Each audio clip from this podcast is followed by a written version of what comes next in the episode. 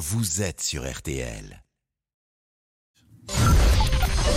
13h, 14h30. Les auditeurs ont la parole sur RTL. C'est l'heure du débrief de l'émission par Laurent Tessier.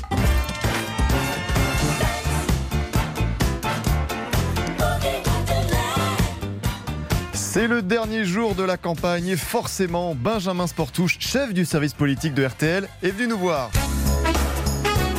Monsieur Sportouche. Et ben voilà, vous m'avez réclamé. Avec, euh, Benjamin Sportouche, grande fidélité à l'émission. Il mérite bien quelques compliments, Pascal. Vous avez réchauffé le studio hein, ici, j'ai vu. Vous avez mis Par ma présence, plus par ma présence. Non, pas par votre présence, c'est souvent froid, j'ai remarqué. Benjamin est en pleine confiance dans l'émission, c'est la famille. Et enfin, Pascal, bah, vous ne pouvez pas vous en empêcher. Si vous me permettez, euh, Benjamin Sportouche, vous avez une analyse politique un peu bisounours. Et heureusement pour Benjamin, l'heure du repos est proche. C'est la fin de la campagne aujourd'hui, c'est vendredi, et ensuite vous êtes en vacances jusqu'en 2027. Donc vous avez, vous avez de la chance. Euh, vous travaillez une fois tous les cinq ans, les journalistes politiques. Alors oui, il y a le second tour, dimanche entre Emmanuel Macron et Marine Le Pen. Dimanche, mais pas seulement. Une autre finale s'est jouée pendant deux semaines avec une question toute simple. Qui est le plus à même d'être selon vous président entre Monsieur Boubouk et Jean-Alphonse Richard?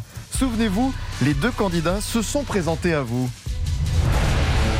plus je veux devenir président, donc, euh, donc je, je- Président je de commence très tôt. Bah, de la France. Ouais, euh, président, président, pourquoi pas du Boubou Club Après tout, ce serait pas mal. Votez pour moi, votez pour l'heure du crime. Et vous avez choisi votre gagnant sur les réseaux sociaux. Vous nous avez envoyé vos votes par mail. Une campagne électorale pleine de rebondissements qui n'a pas bien démarré pour Monsieur Boubouk. Impossible de voter pour lui-même à cause d'une erreur, d'un oubli administratif.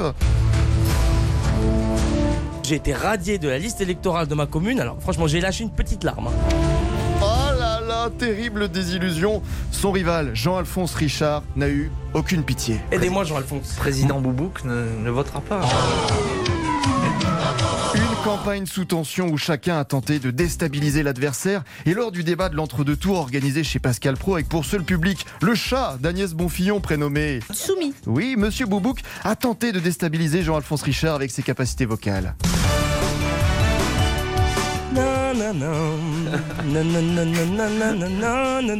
Tu fermes ta gueule.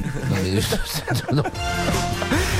Bon, il est grand temps de connaître le vainqueur. Qui, selon vous, entre Monsieur Boubouk et Jean-Alphonse Richard, mérite d'être président de la République L'heure est venue. Voici notre estimation du résultat de la présidentielle. Il est 20h. Voici le nouveau président de la République et c'est Monsieur Boubouk 65,1% C'est du vol. des suffrages qui arrivent en tête et qui devient donc le nouveau président de la République. C'est du vol.